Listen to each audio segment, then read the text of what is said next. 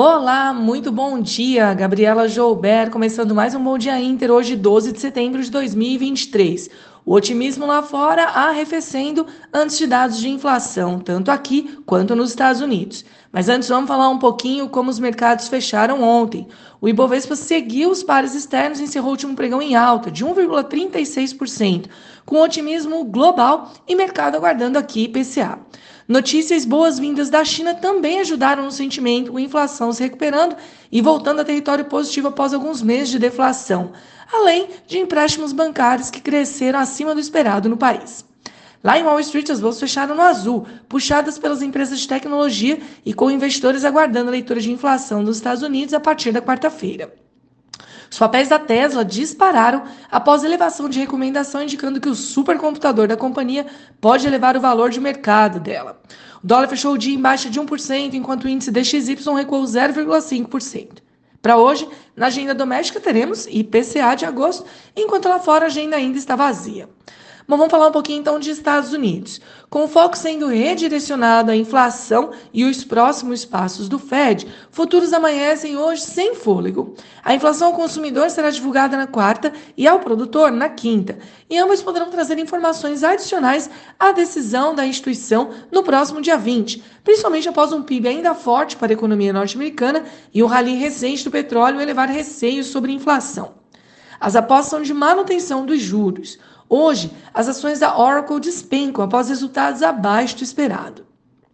Falando um pouquinho agora de Ásia, as ações chinesas também perderam fôlego nesta madrugada. As perspectivas de crescimento menor tanto para 2023 quanto para 2024 pesaram nos índices locais para além do otimismo com os estímulos anunciados recentemente. No Japão, entretanto, a bolsa subiu, com as montadoras se beneficiando da queda do iene. Já na Europa, os índices estão mistos, com notícias e dados pesando para ambos os lados. As ações de tecnologia recuam após o rally de ontem, compensando ganhos das farmacêuticas que avançam em bloco. Na Alemanha, as ações da SAP caem, puxadas também pelo desempenho de seu par norte-americano, a Oracle.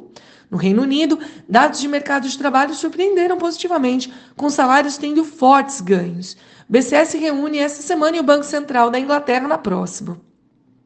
Falando um pouquinho de Brasil, então, aqui atenção total ao IPCA, que deve avançar levemente, mas sem alterar as expectativas de cortes na Selic nas próximas reuniões. Números mais ou menos, entretanto, podem seguir trazendo alívio na curva de juros, beneficiando a bolsa local. No político, o parecer da proposta de tributação de apostas online segue sob discussão e entra também em novas tratativas o ICMS sobre combustíveis. Na abertura de hoje, o índice DXY avança, os juros das Treasuries estavam mistos e os futuros de lado, pendendo para baixo. As commodities avançam, o petróleo sobe com receio de oferta e antes do relatório da OPEP, e o minério de ferro também avança com China. Bom, com o exterior ameno e commodities em alta, mercado local IPCA e espera novo fôlego para seguir em alta, recuperando parte das perdas recentes. Olho na Vale e também na Azul, com notícias positivas para ambas as companhias. Pessoal, este foi o Bom Dia Inter de hoje. Tenham todos uma ótima terça-feira e até amanhã.